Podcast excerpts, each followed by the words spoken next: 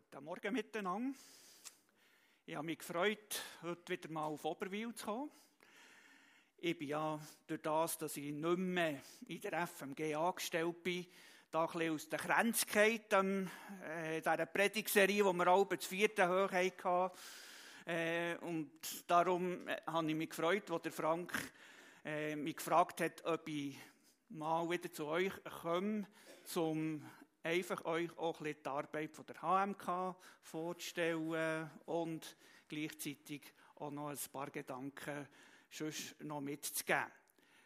Äh, die vom Posaunenchor, die mich nicht kennen, ich bin der Herbert Geiser, komme von Heimberg, bin 26 Jahre lang Pastor in der Freien Missionsgemeinde, äh, lange Zeit in Thun und mit dem Simmental, der FMGler hier, bin ich eigentlich verbunden, seitdem, dass ich zehnjährig war. Bin ich mit dem Stefan Ecken, das war meine erste Begegnung mit einem äh, Simmentaler, hier bin ich in einem Lager in Orsier. Und seither sind der Stefan und ich Freunde bis zum heutigen Tag geblieben. Ja. Mal, also, ich habe mir überlegt, wie mache ich jetzt das? HMK vorstellen, auf der einen Seite, dann auf der anderen Seite noch predigen, oder? Gibt mir das nicht ein Krüsimüsi? Ich probiere es jetzt einfach mal. Und vielleicht sagt ihr mir dann, oh, das war jetzt aber ein grobes Krüsimüsi. Und vielleicht sagt ihr, ja, okay, ist ja gegangen. Schauen wir mal. Jetzt darf ich bis zur guten Kette äh, die Folie haben. Hilfe für Mensch und Kirche. Ich bin seit einem Jahr jetzt dort angestellt äh, und muss sagen, ich bin einmal ganz neu eingetaucht in eine unglaublich spannende Welt. Äh, mein Arbeitsfeld hat sich erweitert, sagen wir es mal so. Äh, gleichzeitig haben sich auch meine Aufgaben ein bisschen verändert. Ich weiß gar nicht, ob ich überhaupt noch predigen kann, weil ich im letzten Jahr auch nicht Menge Predigt hatte. Aber gut, nach 26 Jahren sollte man auch da schon noch ein bisschen, äh, ja, den Strom wiederfinden. Hilfe für Mensch und Kirche. Wir haben ein Motto. Jetzt muss ich schauen, wie ich das kann. Ja, Motto. Unser Motto, das wir haben, ist Glauben, Hoffen, Handeln. Ja, Lenig, 1. Korinther 13 sagen wir, wir wollen Glauben weitergeben, wir wollen hoffen für Menschen und wir wollen logischerweise Menschen auch lieben, oder? Aber die Liebe drückt sich letztendlich im Handeln aus. Die HMK ist weltweit ein christliches äh, Hilfswerk, das eben weltweit tätig ist und das seit äh, 1969 gegründet ist worden vom, äh, von einem Trägerkreis in Thun, wo der Richard Wurmbrand eigentlich hat unterstützt. Wir sind äh, motiviert durch die christliche Nächstenliebe. Wir sind lokal engagiert äh, durch einheimische Partner. Also das unterscheidet uns von einem klassischen Missionswerk. Wir arbeiten vorwiegend mit lokalen Partnern zusammen. Wir sind mit drin, dort, wo eben letztendlich Not vorhanden ist auf dieser Welt. Und wir sind global sehr gut vernetzt, gemeinsam unterwegs mit ganz vielen verschiedenen Partnern. Also, dort, wo Not ist, dort versuchen wir, tätig sind. Wir helfen im Kernauftrag verfolgten Christen, notleidenden Menschen in rund 60 verschiedenen Ländern auf dieser Welt. Unsere Grundlage, die wir haben, die beruht sich eigentlich auf Artikel 18 von der Allgemeinen Erklärung für Menschenrechte. Und dort steht Folgendes geschrieben. Jeder Mensch hat das Recht auf Gedanken, Gewissens, und Religionsfreiheit. Dieses Recht schließt die Freiheit ein, seine Religion oder seine Überzeugung zu wechseln, sowie die Freiheit, seine Religion oder seine Überzeugung allein oder in Gemeinschaft mit anderen, öffentlich oder privat durch Lehre, Ausübung, Gottesdienst und Kulthandlungen äh, zu bekennen. Ein unglaublicher Satz, den müsste man zwei, drei Mal lesen, für dass man ihn wirklich, äh, wirklich bis ins Detail erfassen kann. Aber dieser Satz haben ganz, ganz viele Staaten auf dieser Welt haben diesen Satz letztendlich unterschrieben. Und der Satz beinhaltet eigentlich auch das Menschenrecht, dass ein Mensch den Glauben, den er überzeugt ist davon, auch darf ausleben. Jetzt wissen wir aber, dass in ganz vielen Ländern das eigentlich mehr oder weniger ein Lippenbekenntnis ist. Und dass das eben nicht der Fall ist. Gut, wenn wir jetzt von der Schweiz in, in die Länder gehen und sagen, wir wollen unseren Glauben leben, dann lassen uns unseren Glauben leben. Aber wenn dann jemand von innen Einheimischen zum Glauben kommt, dann hat man dann sehr schnell ein riesiges Problem. Weil das Konvertieren ist vielen Orten nicht möglich, ohne dass man eben mit Repressionen und Verfolgung muss rechnen muss. Und dort versuchen wir, vor HMK, das ist so ein bisschen unser Kerngeschäft, könnte man sagen, dort versuchen wir, näher zu helfen. Aber unsere Arbeit ist noch weit grösser als nur die verfolgte Hilfe, aber da komme ich dann später noch ein bisschen dazu. Ich habe hier eine Liste von Ländern eingeblendet. Das sind insgesamt 50 verschiedene Länder, wo, auf, wo Open Doors einiges im Jahr rausgibt, wo eigentlich so indexiert mal schaut, wo ist die Verfolgung am grössten auf der Welt. Und da hätten wir ganz klar jetzt äh, in Nordkorea die grösste Verfolgung, dann kommt schon gleich Somalia, äh, Jemen, Eritrea und so weiter. Ich muss nach die Liste nicht einfach jetzt vorlesen, aber wir als HMK, wir sind in rund 75 Prozent von all diesen Ländern irgendwie involviert, tätig und versuchen, verfolgten Christen vor Ort eben zu helfen und sie letztendlich zu unterstützen. Hier an dieser Stelle hätte ich euch gern, aber das hat jetzt irgendwie technisch heute Morgen beim Überspielen von meiner äh, Datei auf einen PC, wo der FMG Oberwil nicht ganz funktioniert, hätte ich gern ein Zeugnis eingeblendet von einer Somali-Frau, die zum Glauben gekommen ist. Für mich ein ganz spannendes Zeugnis. Äh, und die Somali-Frau, die hat gesehen, wie aufgrund von Glauben an Allah ein Mensch ist enthauptet worden. Und dann hat sie dann gesagt, mit dem Gott, der zulässt, dass Menschen enthauptet werden, kann ich nicht mehr anfangen. Ich schließe ab mit dem Glauben. Interessanterweise, in dieser Nacht, in dieser Nacht hat sie Erscheinung gehabt. Eine Lichtgestalt hat, ist ihr begegnet.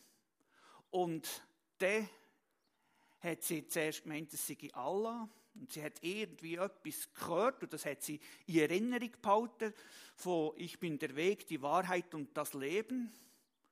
Und am anderen Tag geht sie das bei Google ein. Ich bin der Weg, die Wahrheit und das Leben und merkt, dass das ja gar nicht von Allah kommt, sondern dass das von Jesus Christus kommt. Und dann hat sie ihr Leben Jesus übergeben aufgrund von dieser Erscheinung. Hat natürlich ein riesiges Problem ausgelöst daheim.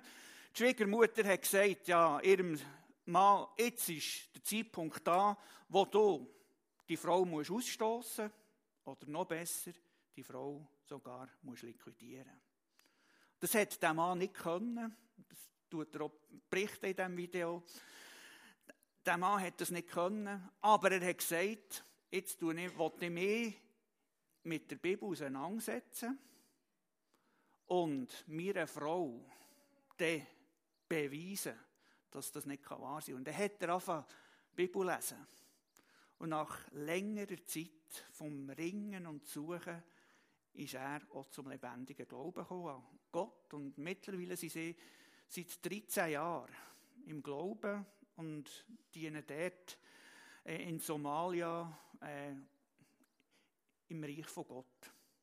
Was mich so faszinierend hat an dieser Geschichte ist, auf der einen Seite, wie Gott wirkt und schafft. Er begegnet ganz vielen Moslems, das hört man immer wieder. Er begegnet Moslems in Träumen.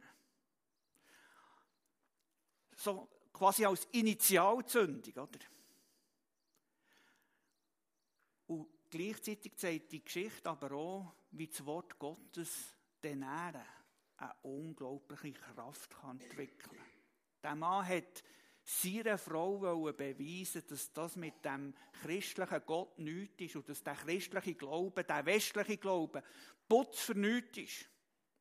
Und dann ist er überführt worden und hat gemerkt, ja, das stehen ja Sachen, das geht ja viel mehr auf als im Koran.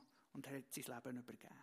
Aber, was sie in diesem Zeugnis so sagen, ihr Weg seither ist nicht ein einfacher Weg, ist ein schwieriger Weg, ist ein Weg, der begleitet ist durch Leiden, durch Verfolgung. Und am Schluss sagt er, aber wisst ihr, verglichen mit dieser Herrlichkeit, die uns wird erwarten ist die Freude ein Vielfaches grösser als das, was wir vorher erlebt haben. Der Frieden, den wir haben, viel, viel grösser. Für mich absolut spannendes äh, Zeugnis von ihnen. Schade, dass ich es jetzt nicht einblenden Aber es zeigt ein bisschen etwas. Verfolgung ist nicht einfach etwas, was es nicht gibt. Wir hier im Westen, ich habe vielleicht bis vor einem Jahr auch so den Eindruck gehabt, ja, die da immer mit dieser Verfolgung oder und Zeug Stories vom Gröberen und so weiter. Es ist eine Realität. Wir sind einfach bis dahin von dieser Realität relativ stark verschont geblieben. Und gleich, und jetzt kommt die Saison in meinem ersten Teil ein bisschen in meine Predigt hinein, gleich stellt sich uns immer mal wieder die Frage, warum gibt es denn so viele Leiden auf dieser Welt? Warum gibt es so viele Menschen, die verfolgt werden? Menschen, die durch Krisen durch müssen. Wenn doch Jesus Christus bei uns ist, bis ans Ende dieser Welt, warum nimmt er denn nicht all das Schwere und Schwierige uns einfach so weg? Das ist eine Frage, die immer mal wieder die Menschheit beschäftigt. Eine Frage, die mich, seitdem dass ich AHM bin, oder ja, Seitdem, dass wir vor drei Jahren unseren Schicksalsschlag hatten, der mich immer mal wieder beschäftigt. Ich habe das Leiden relativ lang von mir fernhalten. Wirklich von mir fernhalten. Es ist in meinem Leben lange Zeit recht rund gelaufen, muss ich sagen. Gut den ersten Beruf können lernen, äh, bin Lehrer geworden bin dann in Oberhünigen zwei Jahre Schulmeister. Man hat mich gerne als Schulmeister. Das ist ja auch noch ein Geschenk, oder? Habe die dritte bis sechste Klasse unterrichtet. Das war wirklich tiptop Sache. Ich habe Susanne lernen kennen, eine liebenswerte, hübsche, dynamische Frau. Oder? Wir haben vier wunderbare Kinder geschenkt bekommen. Ich bin auf Krishona gegangen, dann in den Gemeindedienst gekommen. In der FMG Basel ist es einigermaßen rundgelaufen. Ich bin dann auf Thun gekommen. FMG Thun Steffisburg mit dem Frank zusammen. Das war eine wunderschöne Zeit. Wir haben wirklich gut zusammen. Dann hat mich sogar noch Pflege Steffisburg auch noch wollen. Dort hatte ich auch eine gute Zeit, gehabt, bin zurückgekommen, oder?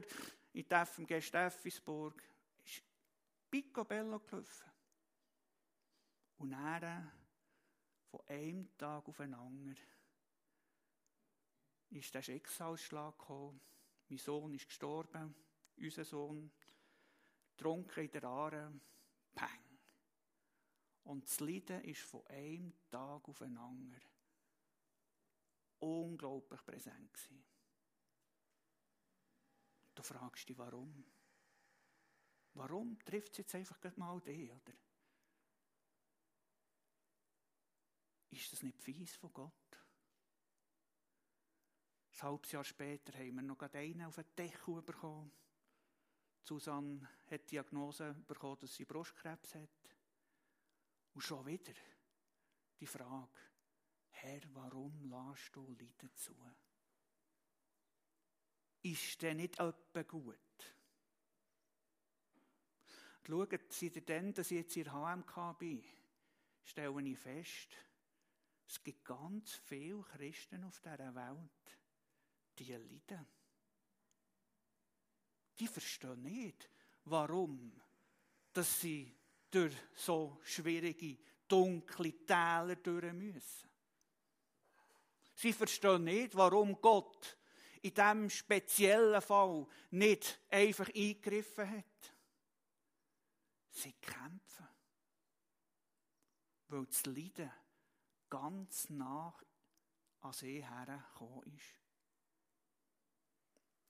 Ich muss ich sagen, da ist in dieser Zeit und jetzt so, seit dann, dass ihr HMK bist, irgendwo der Vers da hier im Psalm 126, Vers 5. Der Psalm, den vorhin der Simon gelesen hat, ist mir irgendwo eine kostbare Perle geworden. Dort lesen wir, wer die Saat mit Tränen aussät, der wird voller Freude die Ernte einbringen. Voller Freude die Ernte einbringen. Wenn wir jetzt so ein bisschen den historischen Hintergrund von diesem Psalm anschauen, dann kann man, muss man sagen, das ist ein Wallfahrtslied den Heimkehrer Sie sind heimgekommen aus der babylonischen Gefangenschaft und sie haben den Psalm 126 gesungen. Sie haben sich gefühlt wie Träumende, sagt es der Psalm. Sie sind zurückgekommen und haben wieder können Gemeinschaft haben miteinander. Sie haben wieder können, äh, Jerusalem aufbauen. Sie haben wieder können den Tempel bauen. Sie waren wie die Träumenden. Gewesen. Sie haben sich gefragt, ja, wie ist das nun gekommen? Gott, das haben sie dürfen erfahren, hat ihre Tränen letztendlich in Freude dürfen verwandeln. Vorher waren sie in Gefangenschaft, vorher haben sie sich von Gott alleine gefühlt. Und jetzt sind sie zurückgekommen. Sie haben gejubelt. Und sie haben ein Lachen auf ihrem Gesicht gehabt. Es war ihre Erfahrung. Gott tut verändern, schwierige Situationen verändern. Das Leid ist etwas, das nicht das Letzte ist, sondern Freude ist das, was kommt auf das Leid. Und ich glaube, wir müssen, dürfen uns auch mit dem Leid versöhnen.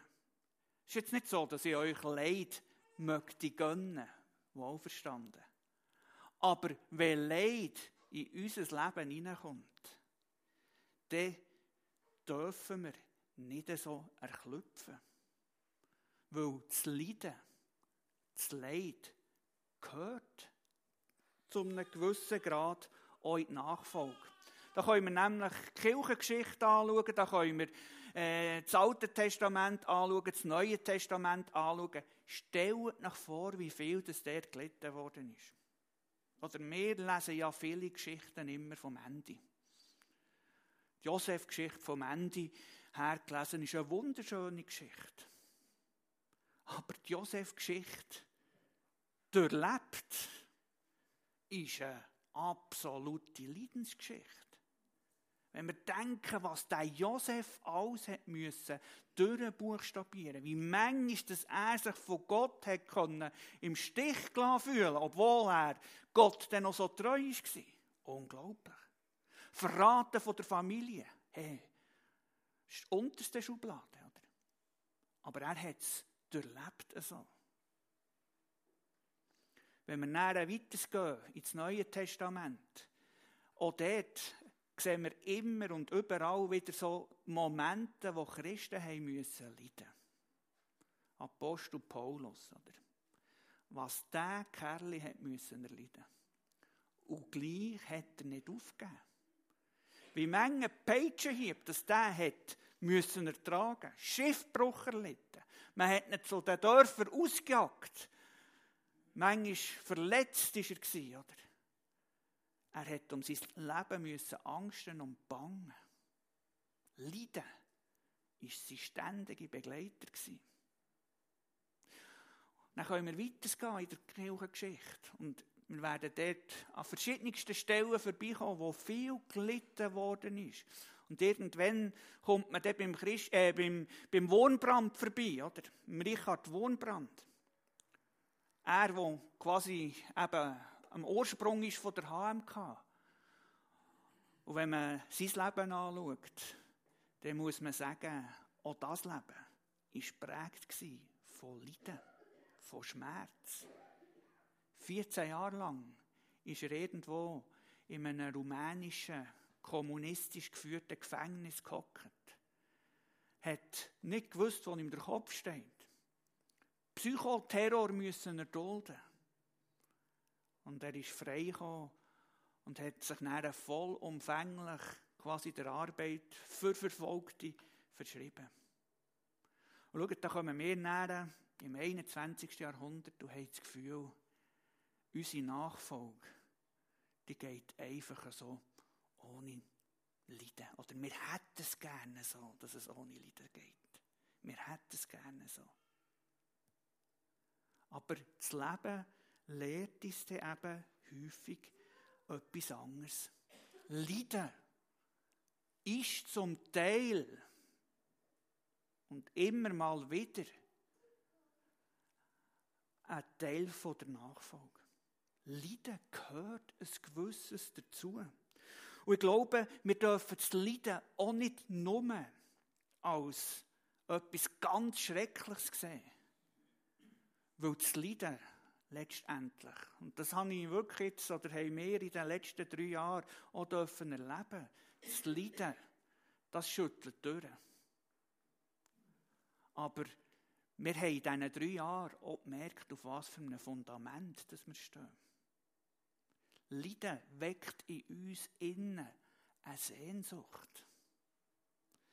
Eine Sehnsucht nach etwas, das dann noch kommt, das viel, viel grösser ist. Wenn ihr mich vielleicht vor vier, fünf Jahren gefragt hättet, freust du dich auf den Himmel? Hätte ich auch gesagt, ja, ja, ich freue mich schon auf den Himmel. Aber ich hoffe, der Himmel ist noch weit, weit weg. Heute merke ich, freue mich ganz anders.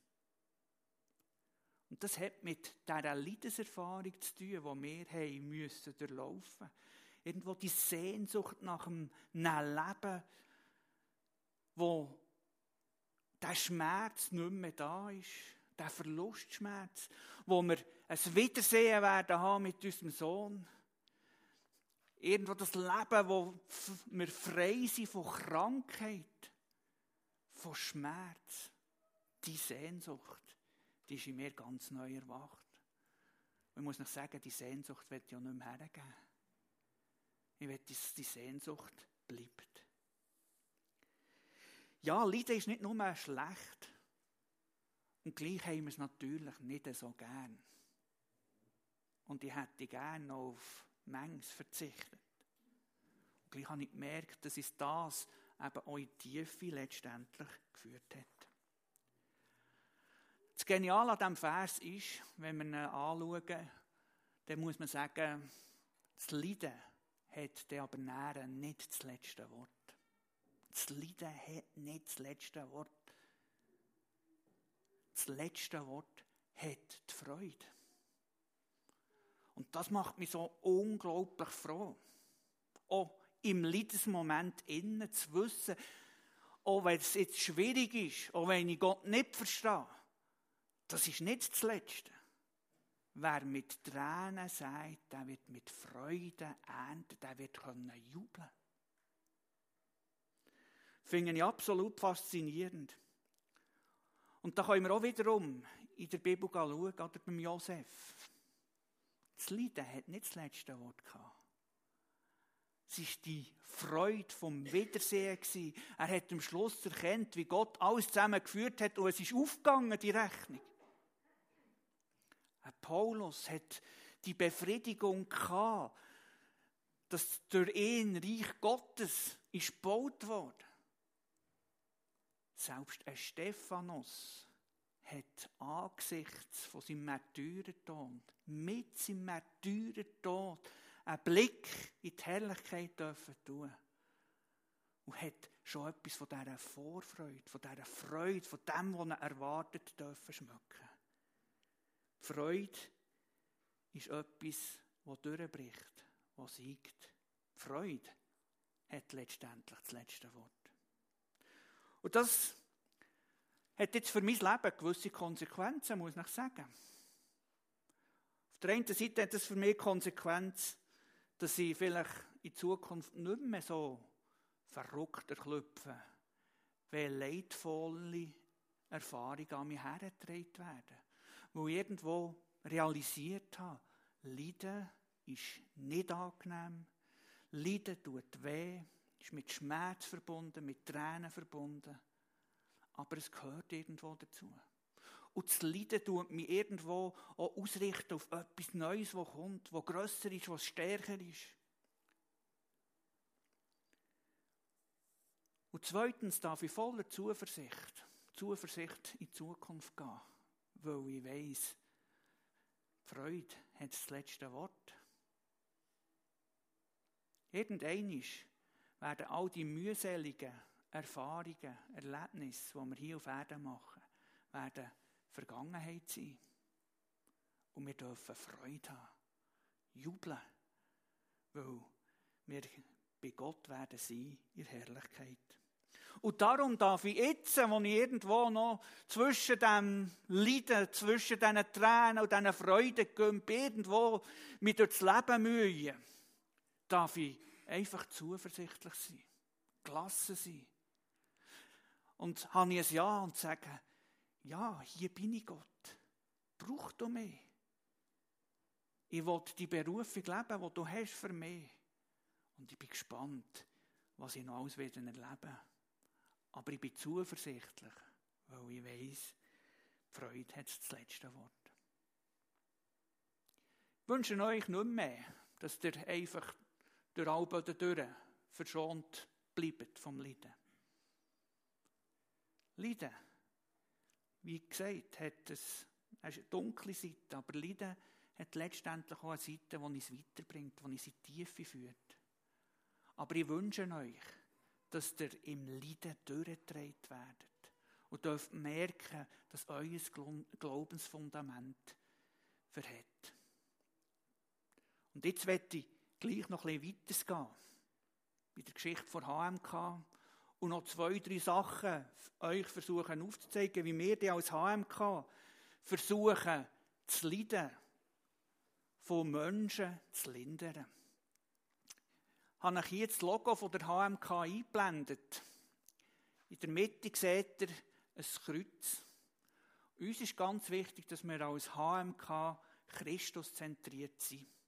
Das Kreuz soll immer im Zentrum stehen. Jesus soll unsere Mitte, unser Zentrum sein. Drumherum hat er so vier rote Flatschlinge, kann man sagen. Das sind Flächen, die quasi unsere vier Arbeitsgebiete repräsentieren. Das erste Arbeitsgebiet, das wir haben, ist wirklich, das ist das Zentrum, das ist unser Anfang, das ist die sogenannte Verfolgtenhilfe. Und dann, wenn wir wissen, auf dieser Welt wird jemand verfolgt und wir können helfen, dort helfen wir. Dann müssen wir gar nicht lange überlegen, da sind wir dabei. Die sogenannte Verfolgtenhilfe, hier seht ihr, äh, äh, Nigerianerin mit unserer jüngsten Projektleiterin und die jüngste Projektleiterin übergibt dieser Nigerianerin ein Geissli. Und ich finde das ein absolut geniales Projekt, das wir haben. Und zwar ist das Geissli, äh, was, was die Frau bekommt, in aller Regel, ich weiß jetzt nicht, ob das hier der Fall ist, ich bin da zu wenig äh, Veterinär, ist das in aller Regel, hat das bereits ein weiteres Geissli im Bauch. Ist also bereits zugelassen. Und das erste Geissli, das das Geissli wird auf die Welt bringen, muss sie dann wieder verschenken. Und so versuchen wir, diesen Witwen, weil die äh, Nigerianerin ist eine Witwe, weil Boko Haram im Norden von Nigeria ganz viele Menschen einfach liquidiert, Männer liquidiert, bleiben ganz viele Witwen zurück und wir versuchen so, diesen Witwen zu helfen, damit sie ihre Existenz behalten können. Und sie treffen sich dann in Kleingruppen, können austauschen und haben so ein Auskommen miteinander. Aber wichtig ist, dass die Hilfe dann wieder weitergeht an weitere Witwen. Also, dass die Hilfe auch ein gewisses nachhaltig ist. Dann der zweite Arbeitszweig, den wir haben. Das ist die humanitäre Entwicklungszusammenarbeit. Habt alle ja gehört, in Syrien und in der Türkei äh, haben wir ein schreckliches Erdbeben gehabt. Ganz viele Menschen sind ins Elend gekommen. Und durch das, dass wir weltweit sehr gut vernetzt sind, können wir eben in so Krisensituationen 0,0 plötzlich reagieren.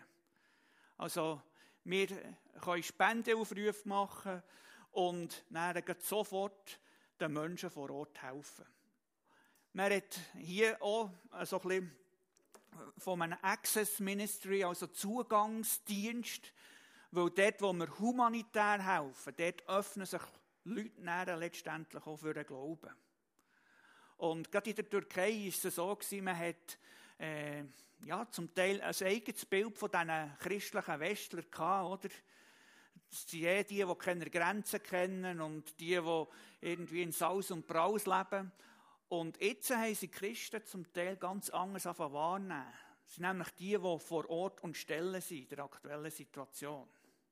Und das tut dann irgendwo Vorurteile abbauen. Man kann mit den Leuten arbeiten und reden. Das zweite wichtiges Arbeitsgebiet, also die humanitäre Hilfe, Katastrophenhilfe.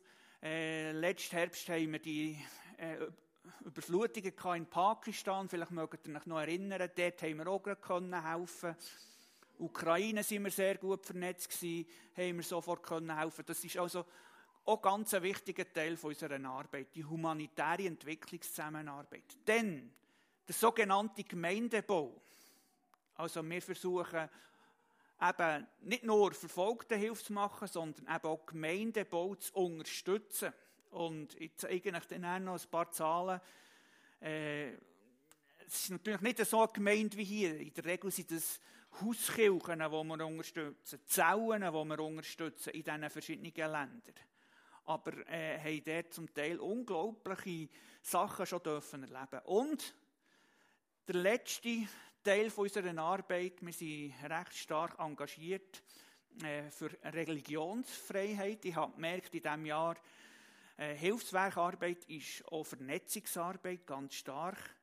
Äh, bis in, äh, ins Bundeshaus äh, wo wir mit Parlamentariern uns vernetzen, wo wir dann versuchen, äh, auch weltweit irgendwo etwas zu bewegen oder Leute frei zu bekommen. Und wir haben dort mittlerweile auch sehr einen guten Zugang zum SEM, Staatssekretariat für Migration. Und hier, der Mann, den ihr hier in der Mitte seht, ist ein iranischer Pastor, den man so hat äh, rausholen aus dem Iran, weil er dann dort hat müssen eine Gefängnisstrafe, eine zehnjährige Gefängnisstrafe antreten. Er war schon über 60-jährig und man hat das Gefühl gehabt, das wäre jetzt für seine äh, Gesundheit absolut kontraproduktiv. Und dann haben wir durch ein Hintertürchen, durch Connections, die wir haben beim SEM, haben wir den können rausholen aus dem Iran und äh, der lebt im Moment eben mit einem humanitären Visum bei uns in der Schweiz. Also das sind so die vier Arbeitszweige, äh, die wir haben als HMK. Äh, ich habe es vorhin schon gesagt, wir sind in 60 Ländern tätig rund, unterstützen dort 273 Projekte.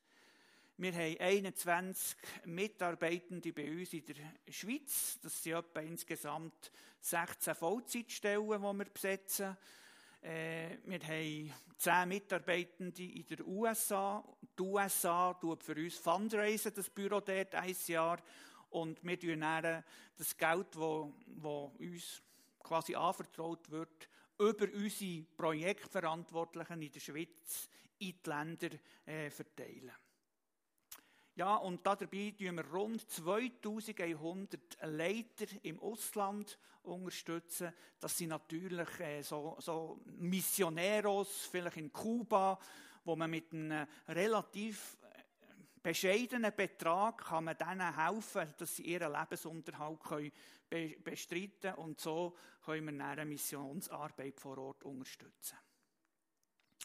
Etwas, was im Verlauf der vergangenen Jahre immer wichtiger ist geworden, ist die Unterstützung von einem Fernsehsender, Al-Hayat nennt sich der. Und äh, als ich die Zahlen hier habe gesehen habe, ich wirklich müssen sagen, das gibt es gar nicht. Aber offensichtlich ist in der arabischen Welt zurzeit extrem viel am Laufen. Eben, wenn ihr jetzt, äh, das sind Zahlen vom, äh, vom Jahr 2022, das waren äh, 87 Millionen Interaktionen gewesen. Und Streams und Downloads sind sogar, äh, so, sogar 189 Millionen gewesen, wo, wo Leute diesen Dienst in Anspruch genommen haben. Und dort investieren wir auch stark, investieren, damit das Evangelium wirklich auch in der arabischen Welt kann, äh, Kreise ziehen Und es ist auch erstaunlich, wie viel äh, MBBs, das sind Muslim Background Believers, im Moment wirklich es gibt. Ist natürlich für sie sehr schwierig, sich zu vernetzen untereinander, aber hier hat man natürlich eine Möglichkeit, äh, wie dass man sie zumindest kann versorgen mit geistlicher Nahrung. Dann sind wir auch in der Flüchtlingsarbeit tätig in verschiedenen Ländern, äh, wo wir einfach mit Essenspaket versuchen zu unterstützen und zu supporten. Äh, das ist auch eine, eine wichtige Arbeit, die wir machen. Ja, jetzt vielleicht einfach noch einen kurzen Einblick und dann wollte ich dann langsam die Schlusskurve finden äh, einen kurzen Einblick in die Art und Weise, wie wir vielleicht vor Ort arbeiten. Das ist ja so äh, ein Beispiel von, von einem von unseren Projektverantwortlichen.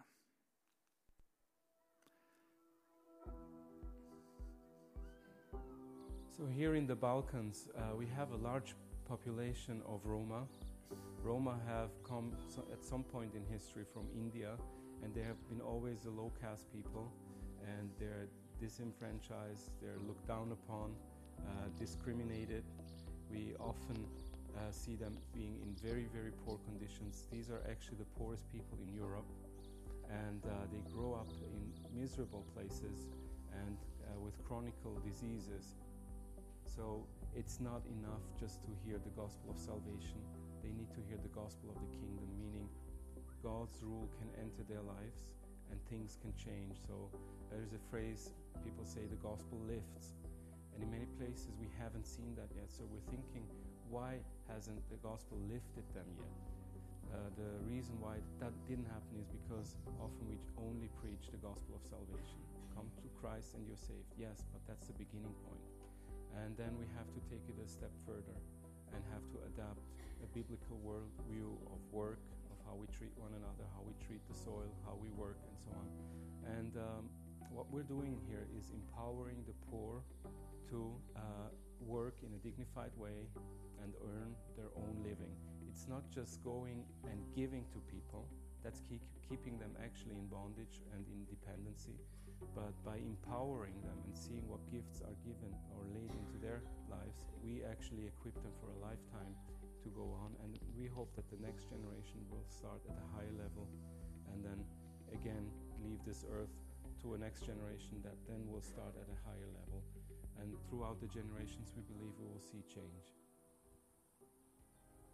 Our goal is always to have these places self sustaining. And in this particular hub, we started uh, a lot of agricultural uh, work. We planted almond trees, fruit trees, we have lots of berries, and we've been uh, studying what kind of berries are really healthy for, uh, for people because we believe God has put a lot of good stuff into his nature. And actually, the way we eat uh, will determine how we feel. And so we want to put in good stuff rather this processed bad stuff that is sold. We bump into people here, especially in poor areas, uh, where people eat processed food and basically poison themselves. Uh, the number of diabetic people is rampant. Often we get asked to pray for people who are sick and you can trace it back to the way they uh, treat their bodies by just putting in bad food. So we want to build the kingdom by offering good food and show them that God has already given so much good stuff and it all grows from His soil. And then we work with the people together here and empower them. So we show them that they can do the same thing. Uh, reproducibility is the key word. Everything we do needs to be reproducible by the people, by the locals here. And so we're trying to find simple solutions to certain problems they have And um, we have also animals that we're growing here. These animals are grass fed and uh, produce good meat. And uh, that's the way we believe that we will have a healthy balance and show people how they can uh, have an income on the soil that they live.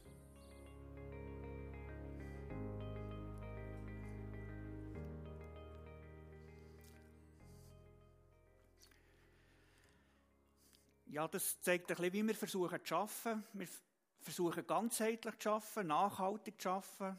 Wir versuchen äh, eben wirklich auf Augenhöhe mit den Partnern vor Ort zu arbeiten.